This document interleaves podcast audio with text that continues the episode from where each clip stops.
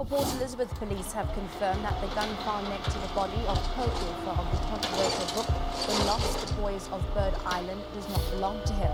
Police spokesperson Priscilla Naidu says the guns will be sent to ballistic testing. Mark Millie's body was found near a rose plantation with a bullet wound to the head.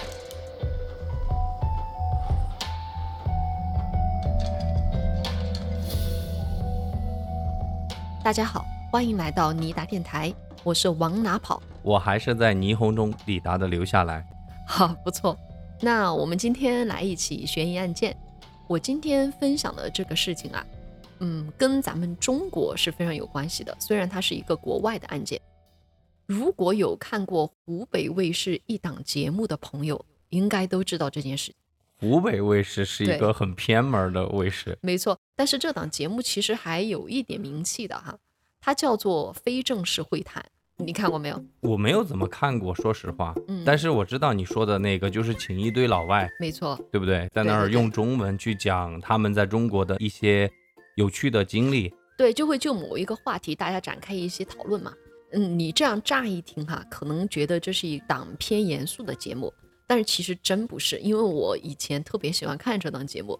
你想，它是各个国家的人对某一个热门的话题进行吐槽，因为每一个国家其实因为风俗文化不同，有时候产生的那种碰撞，真的可以把我的头给笑掉。对，其实我想纠正一下我刚刚说的，嗯，我嗯并不是说我没有看过，啊，只是说在抖音上、刷到互联，网上，对一些片段嗯确实有一些片段特别好玩儿，很明显的能够体现出两种国家或者两种文化的不同。嗯而且你嗯还能够看到，比方说韩国、日本或者泰国这种哎对，亚洲国家和那种 你知道欧欧美国家的一个区别。哎，是你说这个就让我想起了之前我看到的一期，就是他们在讨论哪个国家的英语很纯正，因为我们知道英语其实是分各种口音嘛，什么英式、美式啊，再加上还有澳大利亚和加拿大，其实嗯分别都有自己的口音的嘛。各个国家的人都开始发表自己的意见，然后我就记得有一个加拿大的代表叫詹姆斯，嗯，他就说美式英语和英式英语都不好听，只有只有加拿大的英语是最中性的，所以是最好听的。然后他就为了表示加拿大的英语是最溜的嘛，嗯他就说中国有个著名的演员就是跟着我学英语，然后大家就都很好奇嘛，就问他是谁，他说是黄晓明。然后，然后所有人就都说哦，你闹太套就是跟你学的，是不是？就这之类的，反正很多梗。啊。我还想起一个梗，就是有一个来自尼日利亚的代表，嗯。叫做钱多多，啊，因为他本身是非洲的，嗯。所以皮肤肯定就偏黑一点。那期的主题就是让分享自己的一个小缺点，然后钱多多就说他的缺点是来到中国之后越变越黑，然后而且他还煞有介事的拿了就是来中国之前和之后的那个照片的对比。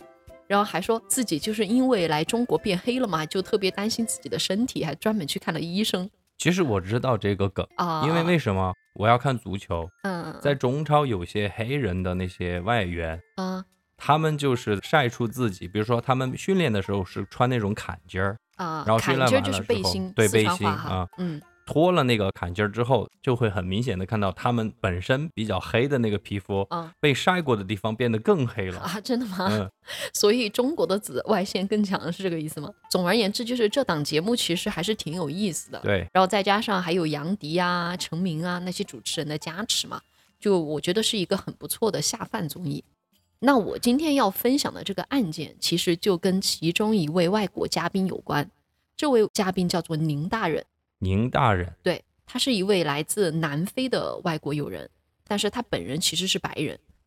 呃，那我就大概来说一下这位宁大人哈，嗯他出生于一九九四年，也就是说到今天为止也就才多少岁啊？不到三十嘛。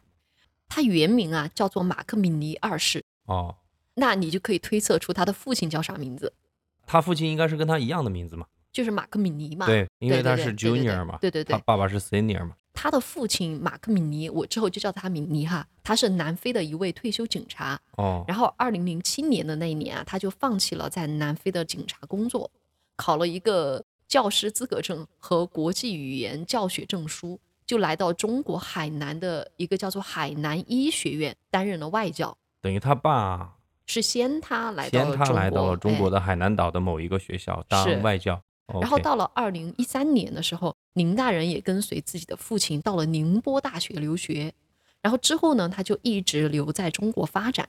宁大人和其他到中国来的白人有点不同，因为他其实不是从那种发达国家过来的白人，他就是完完全全属于那种中漂，你能懂吗？就是我能懂，就没什么钱，就真的属于到中国来拼经济的。我不知道这么说对不对哈？我觉得到咱们中国的非洲国家的朋友，一般嗯来说可能就寻求更好的对都是为了寻求更好的哎发展机哎会。因为这位宁大人呢、他其实长得有点小帅，你可以去看一下他的照片。嗯，然后后来他就做起了抖音的直播，也因此成为了一名网红。你这么说，我感觉我好像刷到过他。所以，二零一八年啊，非正式会谈就邀请了宁大人来参加节目。哦，当时啊是非正式会谈的第四季了，节目里边啊就安排了一个环节，叫做家长寄语，也就是让外国嘉宾的父母录制一段视频，然后讲一下跟自己儿子女儿的一些趣事儿嘛。嗯，其他的家长呢都抓住这个机会，你想嘛，这肯定也是帮自己的儿女在中国增加曝光率的一种方式，对吧？嗯，所以他们也就拼命的爆料自己孩子的一些童年的糗事儿。增加更多的那种综艺性嘛。对对对，但是呢，到了宁大人的父亲这儿，画风就截然不同了。怎么说？宁大人的爸爸就是我们刚刚说的米尼嘛，他当时是五十八岁，从镜头里边看起来哈，他好像有一点邋遢，就是他的胡子都没来得及刮，而且随便穿了一个 T 恤，就看起来显得有点苍老。我懂你的意思，说白了就是其他的家长应该都是精心打扮的，因为要上镜嘛。他爸爸嗯显得邋里邋遢的，似乎就感觉有点儿特别。随意。然后呢，他就一本正经的对着镜头，对中国这个国家吹了一顿彩虹屁。真的啊、嗯，他大概就是怎么说呢？就说中国是一个美丽的国家，当然是英文说的哈，嗯，但是他说的语气就是跟我现在说中文一样，特别正式。就说哦中国是一个美丽的国家，有伟大的人民。中国的政府致力于为全体的人民制造安全的居住环境。China is a beautiful country filled with wonderful people. The Chinese government has created an environment uh, wherein it's safe for all people to live. 这跟我有 The 什么 Chinese 关系？government has created an atmosphere which is harmonious. So I thank the Chinese government and I thank the Chinese people for accepting and embracing my son. See you, see you. 这是不是非常官方？对，而且全程都完全没有提到自己的儿子半句，只是在这个视频啊快要结束的时候，他来了这么一句话，嗯他说：“相信中国能够善待自己的儿子，我爱中国。”就这么结束了，有点奇怪，真的很奇怪。哎，因为我们放在这个悬疑案件里面讲，嗯我肯定会有意去怀疑这句话。对对对，但实际上当时你可能看到了，你会觉得还 OK 是吧？应该没有什么问题，对可能还有点搞笑。是，所以这个视频啊，就把宁大人都给看尴尬了。嗯就像你说的一样，他们其实没有往特别悬疑的方向来想哈。嗯，你想嘛，在那么轻松的氛围下，这种严肃的外交辞令就显得特别格格不入。然后林大人当场就表示，这个视频肯定是被剪辑过的，自己爸爸平时根本就不是这样子的。嗯，然后因为画面又太违和了，所以就显得很滑稽，很多嘉宾都笑到擦泪。就是很多外国的嘉宾，就请来的嘉宾，他们都觉得太搞笑了。然后杨迪也是马上就抛了个梗，说：“林爸爸不愧是当过兵的人，就是很正嘛。”最后是主持人大佐面对镜头说了这么一句话，就说：“您爸爸放心，我们中国人民会善待您大人的，就会善待他的。所以宁大人的爸爸，请放心，我们中国人民会善待他。大佐说这句话应该也是开玩笑的吧？”就憋笑，憋着笑意说了这么一句话，因为人家父亲这么严肃的这么说嘛，你肯定也是会回复一下嘛，对吧？反正总是听你的描述，感觉其实目前为止应该是一个很欢乐、很祥和的一个综艺节目。是，当时啊，其实所有人都把这个事情当做节目里面的一个插曲而已，就给节目增加一点效果嘛，谁也没有当回事儿。其实包括宁大人自己也觉得肯定是自己爸爸第一次面对镜头，有那么多人，肯定紧张了，就觉得没啥大不了的。嗯但是啊，万万没想到，就在节目播出不到十天，林大人的父亲敏尼，这位看似非常普通的老人，却成为了轰动南非的新闻人物。二零一八年八月十四日，也就是这档节目播出第九天，嗯警方在南非伊丽莎白港附近的一个郊区的农场里边，发现了敏尼的尸体。啊，他倒在一棵树的旁边，头部中枪，现场有一把手枪和一张字条，而字条上面是敏妮自己写下的遗言。其实警方很快就把这个案件判定为自杀，因为啊，首先警方对敏妮的头部的血迹，包括他拿枪的手上的血迹进行了化验，嗯然后没有发现谋杀的痕迹。接着呢，就我刚刚提到了，敏妮在呃现场留下了一封遗书，这个遗书上就写到自己已经累了，想要永久的休息下去，因此自杀好像是一个非常合理的推断。其实我觉得，如果从阴谋论来讲哈，这个行为应该是自杀，但是是逼着他自杀，还是真的自愿自杀，这是另外一回事嘛，对不对？对，呃，就像你说的，遗书其实也可以伪造的，对对吧？那我现在就要跟你讲这个事情。嗯因为不管是宁大人，还有他的家人，还是当地的媒体，其实都对自杀这个判定表示严重的质疑。为什么会这么说呢？首先，手枪并不是敏尼本人的，而是他朋友兼前同事的。当天，敏尼其实是前往这位好朋友家里边做客嘛，嗯他的这位好友就是在管理着当地的一片玫瑰庄园，然后在好友安顿好敏尼之后啊，就同工作人员一起去庄园里面干活了，哦一直到当天晚上，好友才发现米妮死在了庄园之中，哦，而且用的还是好友的枪。你说哈，如果一个人真要自杀的话，他应该是自己一个人，对吧？对，默默的找个地儿，怎么可能当天还去造访朋友，然后用朋友的枪自杀呢？因为在这个事情之后，他的朋友还面临着这个警方的调查。如果是持有枪支，你必须要，呃，很合程序的，呃，就是保管自己的枪支，保证这个枪支在自己的范围之内。你嗯，能我懂我意思吗？懂，或者是妥善的保管它。嗯所以在这个事情之后，他的好友还面对着警察的一个调查。按理说，他不应该在好友的家里用人家的枪来自杀。对，我觉得这个说得通，因为嗯你自杀，你还给别人添麻烦。是，按照你现在描述这个米妮的性格或者为人，嗯，应该不至于。而且就像你刚刚说的，在国外，其实别人对枪支的管理是很严格的。就嗯虽然有这么多枪击案哈，那是另外一回事儿。我们都看过那个死亡诗社，嗯，是吧？其中有一个孩子他自杀，是他爸爸还是谁？那个枪支没有放到一个合理的地方，让这个孩子很轻易拿到了，然后自杀。嗯，而且像你刚刚说的哈，那个遗言，虽然说确实是他写的，嗯但是不一定是他心甘情愿写的。对，因为我们之前其实盘过一个案件嘛，凶手他是完全可以胁迫受害者写下遗言的。其次啊，也是最关键的一点，就是说敏妮的死为什么会遭受到那么严重的质疑呢？就是因为早在几天前，敏妮其实就告诉过自己的家人和朋友，就是说，如果有一天他一旦发生了不测，那他一定不是自杀，而是被杀的。啊，那就肯定有问题了呀，对这个东西。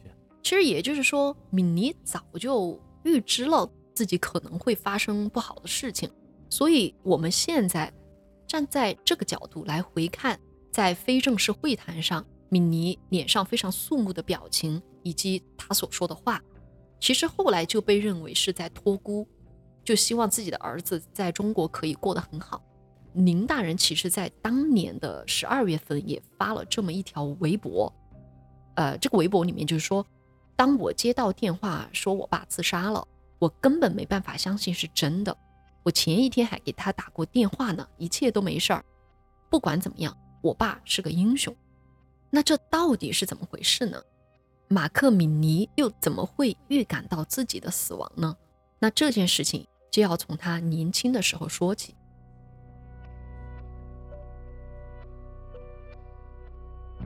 那我现在讲的这一个复原的这个事情哈、是咱们国家的媒体对米尼这件事情的一个报道。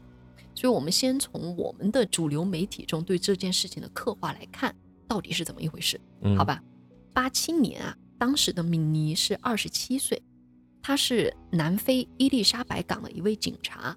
当时的南非，我要说一下这个历史背景哈、社会嗯背景，就是他当时还在实行种族隔离政策，对，说白了就是黑人低人权嘛，黑人是次等公民，而白人可以随便圈占黑人的土地，压榨黑人的劳动力。当时的南非政府也采用了一些雷霆的手段来维持这种种族隔离政策。但是你可能要说，为啥咱们都二十世纪八十年代了，美国民权运动都已经举行了二十年了，那为啥南非还要维持这个臭名昭著的种族隔离政策呢？其实说白了还是因为钱，因为南非就是因为这个政策其实是吸引了不少外资，就创造了所谓的南非奇迹。你想嘛，给白人很多的优先权，在当时南非就是在经济、军事和科技各方面是碾压了非洲其他的国家的，所以南非的白人也总会说，我们国家的黑人虽然比不上白人过得好，但总比非洲其他地区的黑人过得好吧？哎，这是他们的一套说辞嘛。嗯，但是真的是这样吗？南非的黑人真的过得很好吗？只要有剥削的存在，那就一定有暴力和犯罪。对，我们去看一看当时敏尼发现的关于这个背后的黑暗究竟是怎么样的。这个故事是这样的：就有一天，敏尼在值班的时候，就接到了举报，就是说有一名黑人的男孩遭受到了非常严重的性侵，然后敏尼就赶到了医院，就见到了非常异常的这样一个情况。什么情况？男孩是被送到伊丽莎白港一所白人医院来进行治疗的，在种族隔离的政策下，这是不合法的。对就因为只有白人才能去的医院，就是他们的设施应该是分开使用的嘛。嗯，而男孩啊，还是被身穿军装的警卫送到医院的，且在男孩的治疗期间，警卫还一直在这个手术室的门外守着。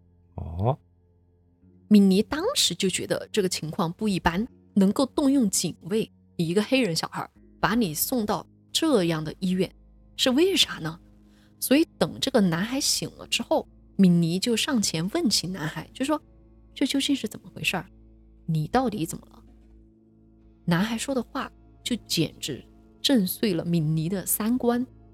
男孩就说啊，他是来自于贫民区，他说有一位叔叔给我钱，之后就用直升机把我带到了伊丽莎白港附近的一座小岛，那个岛叫做鸟岛。到了之后啊，就有很多叔叔对我性侵。过了两天之后，叔叔们又一次举办了一次 party，然后呢，他们就给我吃下了一种药。我醒来之后就在这里的医院了。就是这些白人把别人当成玩物了，嗯，然后弄在这儿来治疗，还派了军队，所以来保密或者封口。而且你听我说，医院的护士接下来还告诉米妮，就说这个男孩的遭遇其实并不是一个个例。一年之前啊，据说有一架军用直升机停在了这个医院，然后有警卫抬着一位浑身是血的小男孩走了进来。你知道小男孩受伤的原因是什么吗？什么肛门中枪。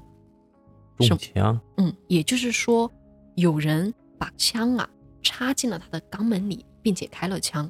啊，在救治这个男孩的过程当中，警卫都一直在手术室的门口站岗，直到一切结束后，男孩在这个医院就医的所有记录都被清空了。哦，这个完全就跟非洲的那种独裁统治，虽然不是南非哈，嗯是其他非洲国家非常典型的那种军方的独裁统治，嗯一切的一切都派军方去解决，而且所到之处绝对会把那些记录给清理得一干二净。我之前看那个追风筝的人嘛，我就以为这里面的这些小孩的遭遇已经是非常让我受不了了。但是我看到这个事件之后，我就觉得，真的像你说的，有独裁统治的地方，那些小孩的状况所遭遇的东西，真的是超过我们的想象。所以敏尼啊，他作为一名警员，他也就很敏感的嗅到了这件事情背后肯定有阴谋。这个人能够动用军用直升机删除医院的医疗记录，那肯定是大有来头的。敏尼就觉得自己有义务揭露这桩丑案，给男孩们讨个公道。哇，他真的很勇敢。对于是啊，敏尼就先是锁定了开直升机往鸟岛上走的那个飞行员，他就发现有这么一个人，他是会定期的前往这个鸟岛的，而且会运送男孩们去。就根据这些男孩的证词嘛，嗯，这位飞行员的名字叫做戴夫·艾伦，他是谁呢？他是伊丽莎白港的一个富商，他其实是承包了鸟岛上的鸟粪肥料生意和周边的一些海产养殖业务，所以他经常开直升机到岛上去视察。敏尼得知这一切之后，他就申请了针对艾伦的搜查令，接着就对艾伦的住所进行了突袭。就在艾伦的家里面，就发现了大量儿童性爱的那种录像带，因此啊，敏尼就即刻对艾伦实施了逮捕。但是艾伦呢，毫不在意，在前往警局的路上，艾伦就表示：“你们警察根本动不了我。”跟上一期那个摩阿应该是一样的。是，就是上面有人嘛。果然，艾伦在警局屁股都还没坐热，就被保释出去了。哎，想都想得到，这个是个富豪。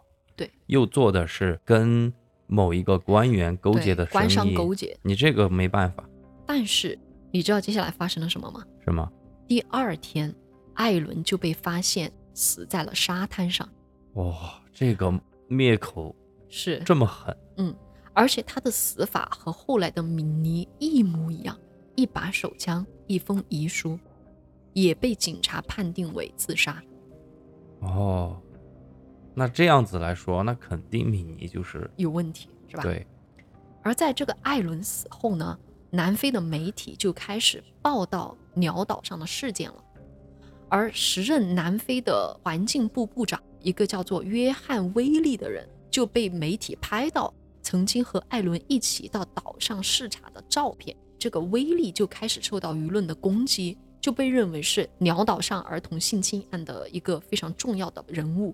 那到底是不是这个人呢？你听我说，非常蹊跷的是，仅仅几周之后，威力都还没来得及被送到审判席上，就被发现死在了家里，也是自杀。死亡的原因咱不用说，一样，一把手枪，一张遗书，那就是比一个部级官员还要大的。这个案件背后的人可以说是比威力还更牛逼。对吧？对，就是比一个部长还更牛逼。你要知道，威力哈他是属于内阁人员，可能那位大人物怕自己暴露，于是就选择了丢车保帅嘛。嗯，随着这个敏尼的进一步深入调查，一个更加厉害的人物就终于浮出了水面。这个人是谁呢？他就是时任南非的国防部长，这个人的名字叫做马格鲁斯·马兰。其实我刚刚都想猜，应该是军方。那军方来说，内阁里边就是国防部部长。嗯，你知道马兰哈是当时南非那个非常著名的铁腕人物。嗯，就种族隔离政策的一个守卫者，他是属于，因为他就是最打击的利益者。对他可以称得上是手眼通天。而马兰甚至还组建了暗杀小组，这是真的哈，嗯，就是对自己的政治敌人下手，以此来维护那种白人的优越地位。所以这个人其实在历史上也是挺臭名昭著的，就是因为他的这个暗杀组织。这个时候呢，这个米尼肯定也不敢自己单枪匹马的去跟他斗，对吧？我觉得米尼活到这个时候都很不容易了。是啊，所以他当时就联合了。南非的一个女记者叫做克里斯斯泰，他们两人呢做了一个决定，就是说打算整合手上的资料，然后在媒体上曝光整件事情，就只能求助于媒体了嘛。但是呢，你听我说，你刚刚说到目前为止，敏尼能够活到现在就已经很不错了，对吧？对，因为你说是一九八七年，中间还死了这么多位高官，真的难能可贵啊。但是呢，我想说的是，他并不是没有受到死亡威胁。嗯。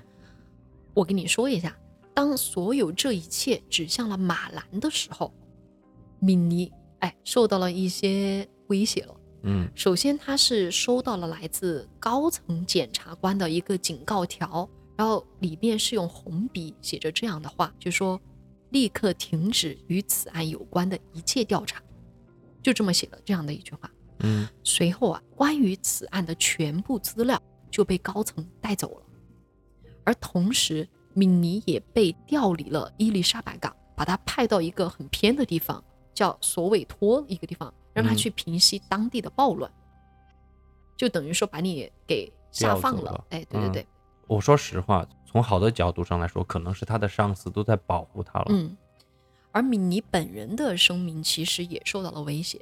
就有一天晚上，敏妮和下属就坐在车里边嘛，突然就有一发子弹穿过了挡风玻璃，直接打穿了他下属的耳朵，就是打在了副驾驶座上。嗯，而那天你知道刚好是什么情况吗？什么情况？就敏妮的下属其实当时太累了，所以就换成了敏妮在开车，而子弹是打在那个副驾驶座上的，哦，能懂我意思吗？那说明就是别人盯你盯了很久啊。是，本来这一枪应该正中敏妮的额头，只是恰恰就在那个下属偏过头跟他说话的时候，刚刚子弹打过来，打到下属的耳朵，要不然受伤的肯定是敏妮。搞不好就直接死在那儿了。是，而最后连敏妮的这个顶头上司也劝他，你干脆放弃了，不要再查这种事情了。为什么呢？因为说连总统都开始暗中打压这件事儿了。哦，时任南非总统啊，叫做彼得威廉波塔。其实不是说波塔本人是这个性侵案件的最大黑手，嗯而是说他可能想要维护内阁的稳定，对，就因为他内阁的好几位都涉及到了这个事件嘛，说白了就是避免一些丑闻。是就不想这个丑闻再继续发酵了。嗯嗯所以在这种压力之下，敏妮就递交了辞呈。后来就到了我就来知道了，对对对，二零零七年呢，他在考取了这个教师资格证之后，就来到了中国海南进行任教。其实他到中国之后的生活比较简单又幸福，但是呢，敏妮是始终忘不了鸟岛上的男孩，一直到了什么时候呢？一直到了二零一一年，事情迎来了一个转机，就是哦。啥？权倾一时的国防部长马兰因病去世了，所以这个时候米妮又觉得，哎，机会再次来临了，他就再次联系了当时跟他一起合作的那个女记者，叫做斯泰的，嗯，然后两个人就共同写下来了一本书，这本书的名字就叫做《鸟岛上失踪的男孩》。哦，所以他就想要借此书揭发当年南非官员们的一些丑恶的行径。那这本书最后是出版了的吗？你听我说，嗯到了二零一八年的时候，也就是他出事的那年，嗯他就是从中国飞到南非，他回去干嘛呢？就是跟出版商进行最后的一个商榷。因为为什么会商榷？因为书中有一点可能会给他们带来大麻烦，所以出版商还不太敢出版。我觉得整本书就是一个大麻烦啊。至少说，就是他揭露的一些人嘛，比如说之前的那个威利啊，那些都已经去世了嘛，嗯而马兰又因为因病去世了嘛，对吧？按理说，是不是你觉得这本书至少不会带来生命威胁？会出很多问题，但是应该不会危及到生命。对，但是呢，我要说的是，敏妮的书中其实是揭发了三位当年内阁的大人物，哦，除了那两位，对，除了两位我们知道就是呃疑似自尽的那个环境部部长威利，嗯一个是因病去世的国防部部长马兰，其实还有另外一位，而且据说他还仍然在世。哦，所以说出版社就觉得哈，第三位人物实在是太大了，而且还尚在人世。如果你的书籍要顺利出版的话，就说要不要我们把第三个人物的名字给隐去，就跟他商量这个事情。我以为要把第三个人物的内容给删去啊。没有。那么为了这本书能够快速出版哈，还当年的一个受害者一个公道嘛，敏妮其实就同意了出版社的要求。其实，在他出事之前，这本书其实就已经出版了。而在这之后呢，敏妮就已经收到了死亡威胁。在这本书刚刚出版的第九天啊，敏妮就被发现死在了好友的玫瑰庄园之中。完全就是政治阴谋背后的所有的较量和嗯所有的暗杀都在这里面。嗯，所以事件讲到这里啊，我们中国的媒体对这件事的报道就差不多了。嗯我觉得在这样的一个故事中哈，敏尼也确确实实担得起大英雄这么一个称谓。我觉得大英雄在今天这种氛围下，因为不是以战争为主题的整个世界氛围下，嗯我觉得什么叫做大英雄？嗯，就是你明知道你自己做的事情绝对绝对会给你带来生命危险。嗯，我们不是在二战、一战的时候，可能让你上去上战场，一个子弹就把你打死了。我们可是生活在现在非常美好的和平时期。嗯你要去面对死亡是一个非常大的勇气，而且你要去挑战一个非常强权的政府或者腐败性的政府，你真的是要随时做好付出生命的危险。我觉得，我觉得说实话，非常非常难能可贵。嗯但是呢，我要在这里给大家带来一些新的讯息，嗯，因为故事里的人物哈，总是是带着英雄光环的嘛。对，然而真实的世界没有那么多的非黑即白。哦，敏尼的书其实一直都存在着争议。也就是说，他的书里边有些其实是不对的。我想给大家就是带来一些更多的角度，来让嗯大家来思考这个事情。你也可以给我们多说一点资讯，让我听众朋友们自己去思考。对对对，因为我不喜欢一个报道正面人物，他就全是正面形象；报道反面人物，他就全是反面形象。一个人他一定是很复杂的、很丰富的，所以我想更多的给大家一些其他的一些角度。但是你这么说，非常勾起我的好奇嗯啊！等于说，难道这个米妮他自己也有自己的私心，或者说有别的什么想法吗？那你就听我说一下。嗯嗯其实啊，米尼一开始去医院，他为什么会去医院？不是因为他接到了报警，哦，他在自己的那本书中也提到了缘由。这个缘由就是他在书中更多的是把自己描绘成了一个非常邋遢的醉汉形象，就是他是常常带着宿醉的头痛去上班这样的一个哦警察。事情发生的那天啊，他又去了酒吧，喝醉之后，他不小心弄伤了自己的手，于是就这样去了医院。这是那本书里面写的，嗯是吧？嗯嗯我觉得非常像电影。不知道他为什么会这样来，不知道是一种文学的方式还是怎么样，但是一个文学作品的方式，那么你这个书中里面所发生的事情就不应该是纪实的，你能懂我的，意思吗？我懂，嗯我能懂你的意思。你就要么写成隐喻一点的东西对，或者放在一个虚小说的背景下，对嗯虚构架空的东西里面但。是它其实是在揭露真相嘛。嗯接下来我来继续来盘这个事情。嗯然后呢，就是在医院里边，他遇到了一位十四岁的黑人男孩，嗯也就是我们事情一开头所讲到的那位受到侵害的男孩嘛。嗯在与这个男孩的交谈的过程当中，敏尼就确实被告知鸟岛上有这么一个娈童的团体，嗯，而这名男孩和他的哥哥都是其中的受害者。但是那个医院其实是也是可以救治黑人的。不不，他确实是就是只为白人救治嘛，所以敏尼就会觉得很奇怪，奇怎么一个黑人男孩在这儿，嗯就跟他有一些交谈。于是呢，在得知了这一切之后，敏尼肯定是大受震撼嘛，他就去见了男孩口中的哥哥，而这位哥哥确实也受到了非常严重的性虐待，嗯，也就是我之前提到的肛门中枪。哦，就是他。哎，而一开始，这位中枪的男孩其实是不愿意透露任何关于自己怎么样受伤的这样的一些讯息的。哦，而此时，敏妮的做法是什么呢？他告诉这位男孩说：“你知道吗？你被这样那样之后哈、你肯定已经感染上了艾滋病。如果你配合我的话，告诉我发生了什么事情的话，我保证可以给你弄到抗艾滋的药。哦，也就是说他还是有点儿用一种威胁对各种手段对来促使他说出一些真相。所以一开始他的这个目的，或者说他的一个手段，可能并不是一个合法取证的手段，嗯能懂我意思吗？是处于这样的一个原因，男孩才告诉米妮说他们是被用军用直升机运送到鸟岛上，然后就被强奸了。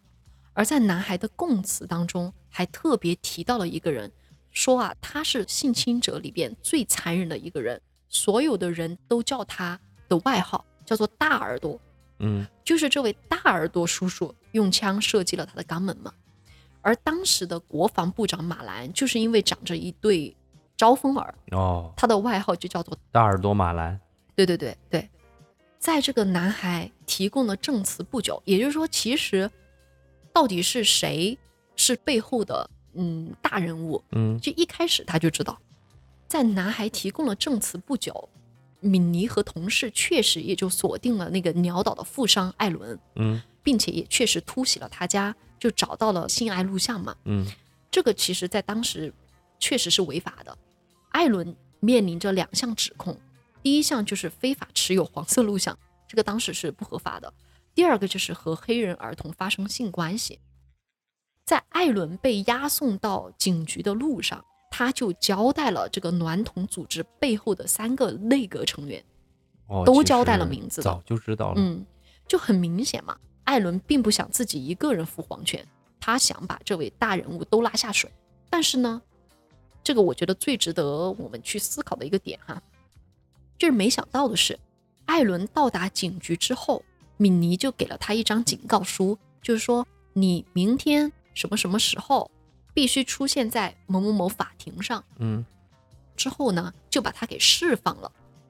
而其实比较资深的警察都知道，这个时候哈，无论你是出于保护证人还是案件调查，你都不应该把他给放回去，都应该把他关押在警局，等待第二天的庭审。对你至少应该派人去保护他，嗯，这是不可能犯的低级错误。对，而且更加让我无语，也更加戏剧化的是什么呢？当天，艾伦不是被放回家了吗？嗯他就威胁了鸟岛上男孩的妈妈，就让他们撤诉是艾伦威胁他。啊，就是被放走的艾伦负伤艾伦就嗯威胁嗯、他们的妈妈，让他们撤诉。嗯那这些男孩的妈妈就报了警嘛，于是警察又再一次把艾伦给带到了警局。那肯定警方也知道下午是敏尼把他带过来的嘛，嗯就给敏尼打电话，就兄弟，哎，这下怎么办呢？这个兄弟今天又进来了，对，而敏尼当时你猜他在干嘛？他在干嘛？他在酒吧喝酒。哦，他就又告诉同事说：“哎呀，别管了，让他回家吧，明天再来。我觉得别人这个艾伦搞不好就是有意为之的，知道自己可能要死。”也不知道你供了三个那个成员，干了那嗯么多肮脏的事情，是我只有进警察局可能还才安全一点。啊。其实我说实话，进警察局哪儿安全嘛？难道那里面没有没有人呢？所以不知道什么原因嘛。结果第二天，艾伦就死在了沙滩上。如果艾伦当时被妥善看管，就比如说你亲自来看管他，或者你找一些人来看管他，对吧？那第二天他就会在法庭上直接说出背后大人物的名字。嗯，好像就是因为敏尼的决定，这件事儿啊就被拖到了二零一八年才揭露。哦，另外还有一件事情，就是在敏尼的书中，很多的关键信息其实只是他个人的说辞，而缺乏佐证。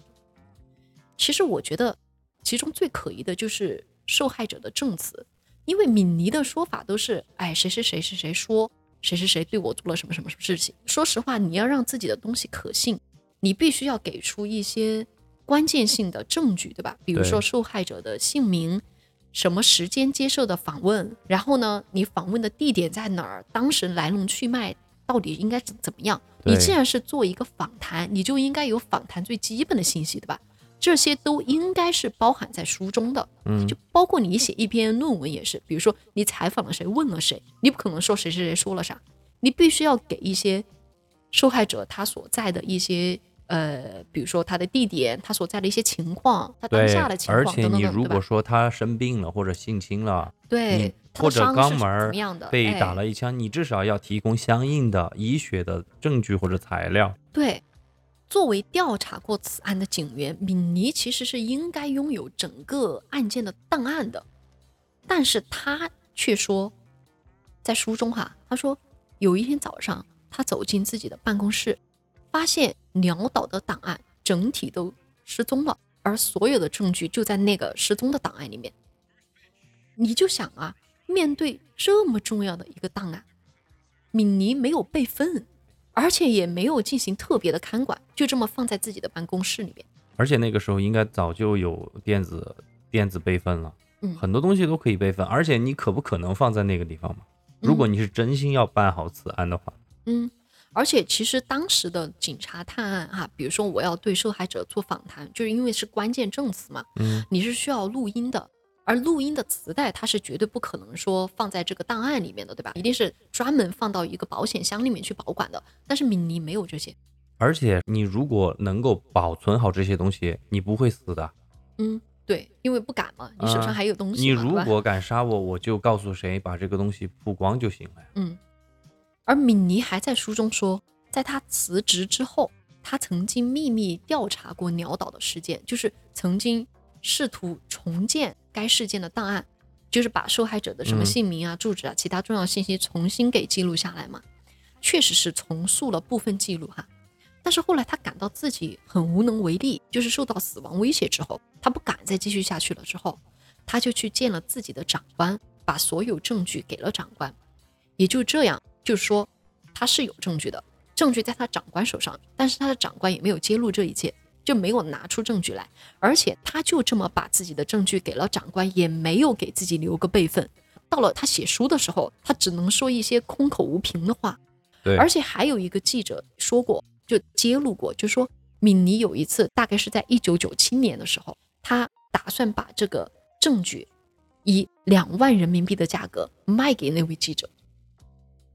哎，这个米尼，你这个故事版本里面有把它讲的非常的，就非常蠢，我觉得。对对对对对，我觉得他不是坏，他就是有一点，就像我刚刚说的，比较邋遢粗心。就是很典型一个酒鬼。对对对对对对对，也就是因为这个，他的书其实是引起了很大的争议的，也就是因为他书中所提及的人和事很难去得到证实，而且很多细节也经不起推敲，就没有有效的人证。你能懂我的意思吗？嗯，后来他的书出版之后，书中所指控的那些大人物，比如说死去的那些人嘛，那两个人，他们的家人也发表了律师声明，这本书缺乏具体的证据，有造谣的嫌疑，大概就这样的一个意思。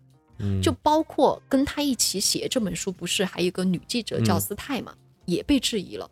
为什么呢？因为因为他曾在采访中说，是马兰的暗杀小组谋杀了与此事相关的所有人。就我们大概猜测也会朝这个方向去猜测嘛。马兰的这个暗杀小组叫做民间合作局，英文的缩写叫 CCB。结果这个斯泰是嫁给了 CCB 的一名指挥官，就很奇怪这个事情。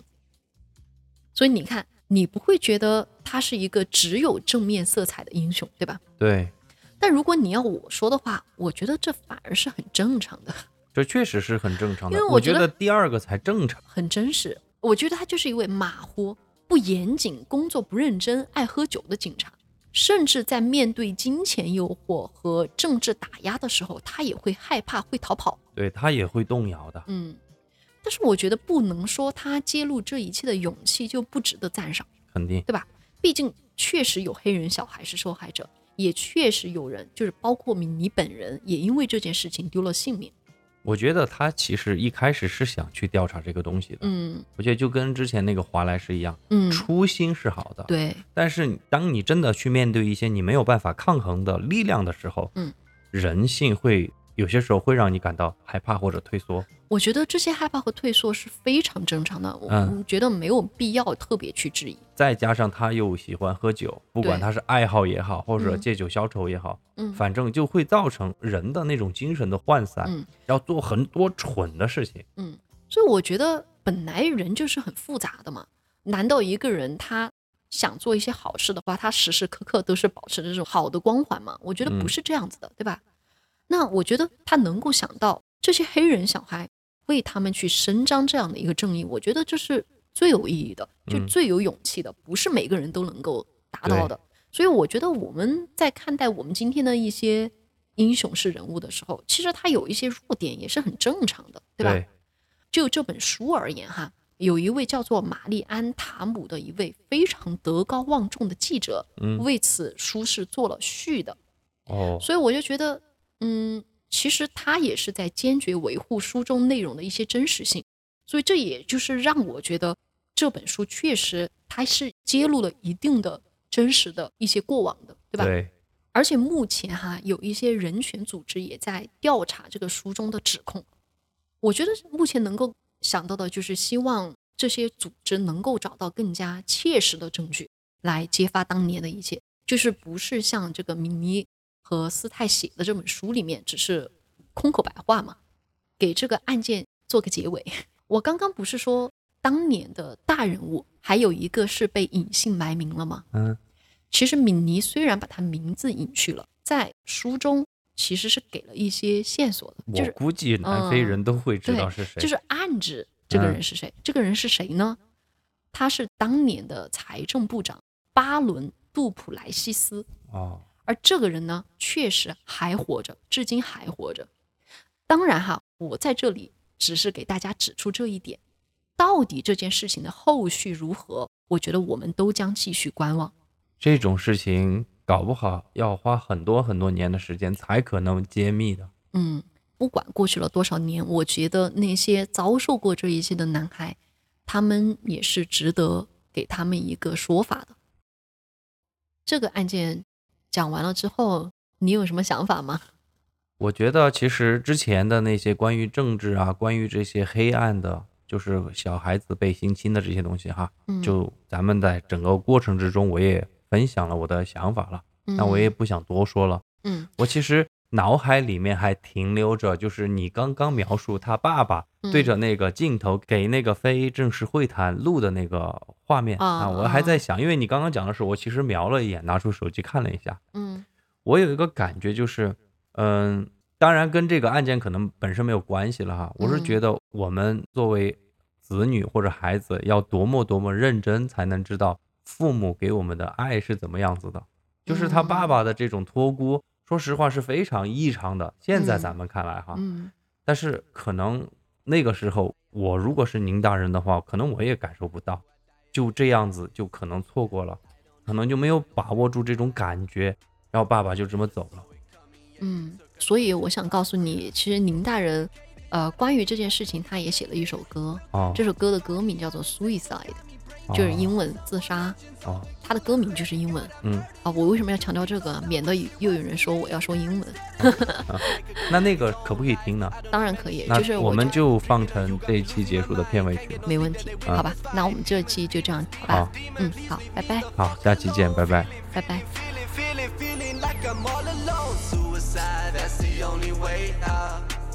Gotta choose a side, pull the trigger, no doubt. Yeah, suicide, that's the only way out. Gotta choose a side, pull the trigger, no doubt. Yeah, suicide, suicide, suicide. Oh, choose a side, choose a side, choose a side. Oh, live or die, live or die, live or die. Oh, oh, oh, oh, oh. Fuck all the money and fuck all them sales. I just want my daddy to come back and love me. These numbers mean nothing, man. Fuck all them haters and fuck all the people that push you to do it. Fuck the old timers that live in the past. Fuck all the people that doubted you, dad.